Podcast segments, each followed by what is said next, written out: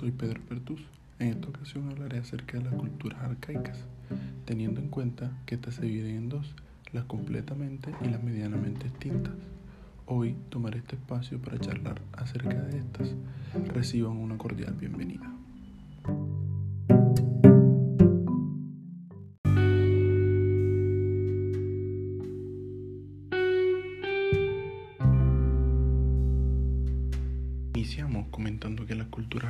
Son aquellas que van anteriores a la Edad de Bronce.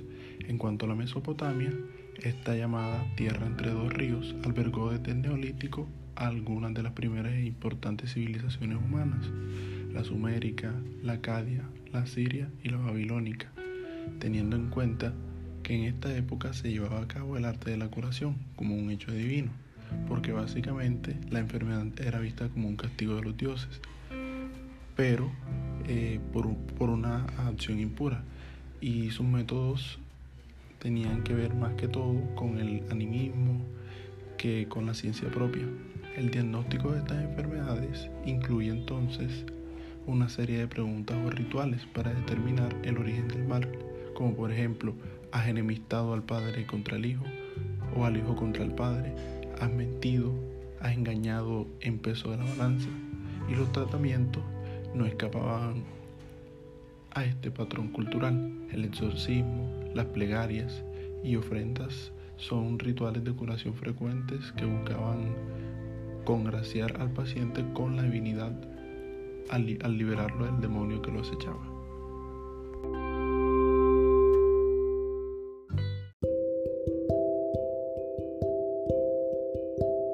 Ok, pasamos rápidamente a la medicina hebrea teniendo en cuenta que estaba desde el siglo II a.C. hasta el siglo VI Cristo. El pueblo hebreo era formado por 12 tribus que siempre tuvieron en cuenta lo que era la religiosidad. Todo lo que se conoce acerca de la medicina hebrea proviene de lo que sería el Antiguo Testamento y el Talmud. El médico era escogido entre los pertenecientes de la tribu sacerdotal. Las enfermedades más conocidas para estos tiempos eran, por ejemplo, la lepra, la peste, disentería, la cromegalia, enfermedades mentales, infecciosas venéreas y la epilepsia. El monoteísmo hace que la medicina sea teúrgica. Jehová responde por la salud y por la enfermedad. La enfermedad puede ser considerada como una prueba divina, era lo que ellos consideraban. Y acá se dividieron algunos principios de anatomía, porque estos conocían partes del cuerpo humano, de cirugía, por razones higiénicas y religiosas se practicaba lo que era la circuncisión y obstétricas se hablaba de lo que eran las de las parteras en los pasajes bíblicos.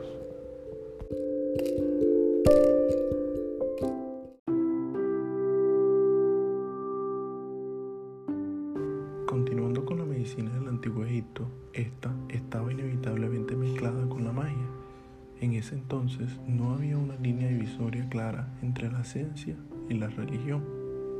Ante los ojos del pueblo, el médico era ante todo un maestro en el arte de curar, que podía curarlo todo, incluso los males de amor.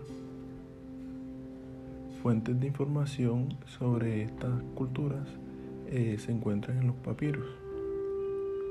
Existían para este entonces tres clases de sanadores, los sacerdotes, los médicos laicos y también existían lo que eran los magos. Entonces, el médico iniciaba el acto con la recolección de datos, interrogaba al enfermo sobre su dolencia y sus síntomas, después de formular lo que era el diagnóstico y percibir el tratamiento ante la desconfianza de la eficacia de sus recetas y en casos de dudas eh, suele concluir o solía concluir el, el médico con la desalentadora fórmula o sana o muere. Los egipcios se protegían de los males, especialmente de los hechizos y de la mala suerte, y aún de, de algunas enfermedades, por medio de amuletos a modo de adornos.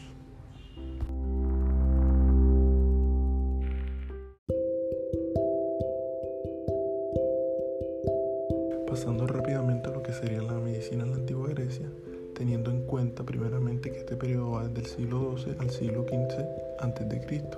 En esta época, la medicina griega se consideraba por no ser para nada refinada ni sofisticada. Con el desarrollo del pensamiento racional, la medicina deja la magia para dirigirse a la filosofía. Entonces ya se tenían conceptos más aterrizados de la enfermedad, pues porque se consideraban como un proceso natural que obedecía a causas naturales y que el médico debía actuar en el mismo sentido de la naturaleza. Entonces, para la medicina prehipocrática, el pensamiento racional va a sustituir lo que era el pensamiento mágico. Entonces sería un gran paso para la, medicina. Se descubren las nociones de, de, de y de tenne. Entonces, ante el reto de conocer lo que era el, el fisis, se desarrollan dos teorías filosóficas.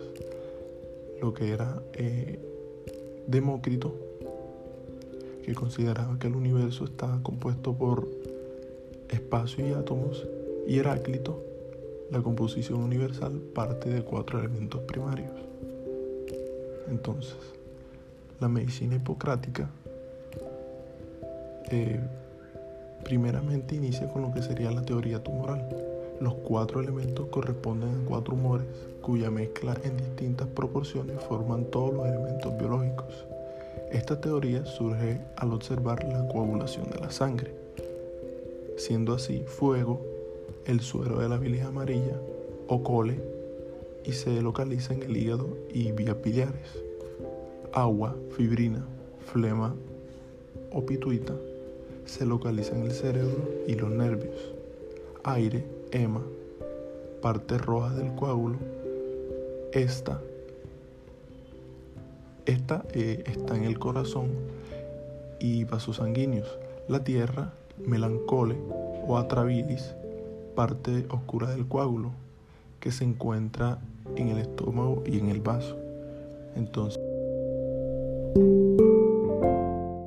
bueno, entonces continuamos con el señor Hipócrates. Este fue un médico de la antigua Grecia considerado como el padre de la medicina. La teoría hipocrática da un enfoque terapéutico que se basa en el poder curativo de la naturaleza y según esta doctrina el cuerpo posee de forma natural el poder intrínseco de sanarse. El aporte hipocrático eh, se basa más que todo en tres aportes e innovaciones perdurables en la medicina occidental. El primero es la observación y racionamiento. Aquí ya se descartan las consideraciones religiosas. El segundo, la enseñanza de, Hipócrates de que intenta dar un marco teórico a las enfermedades. El tercero es que el trato eh, de los médicos hipocráticos sea igual para cualquier tipo de persona. En cuanto al juramento hipocrático, tenemos que este sea para las personas que se gradúan de la medicina o para algún eh, personal del área de la salud. Eh, que su contenido es de carácter ético para orientar al médico en su oficio.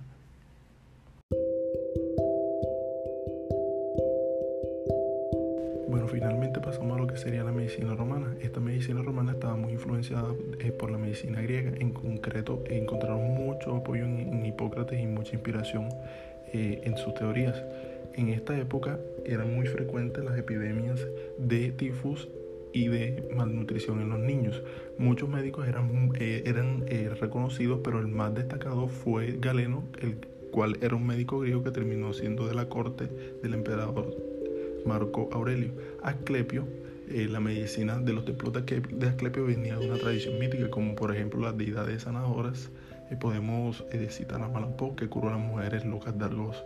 Los templos de salud aparecen alrededor del siglo VI a.C. y este culto asclepio tuvo una rápida expansión llegando incluso hasta Egipto. Según eh, narra la historia, se llevó a cabo una petición en los templos de Epidauro que ayudaran a cesar una pandemia. Las personas obedecieron, creando un monumento, a los dioses les gustó y la, epidemia finalizó.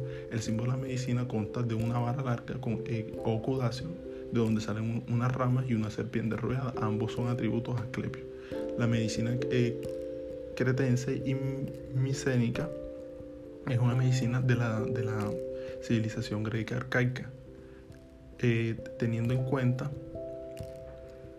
que eh, hubo, hubieron innumerables progresos en la experiencia médica, en el conocimiento y en la comprensión del mundo, tanto en, la Grecia continental como en las islas de Egeo, que fueron importantes para la posterior evolución de la medicina hipocrática.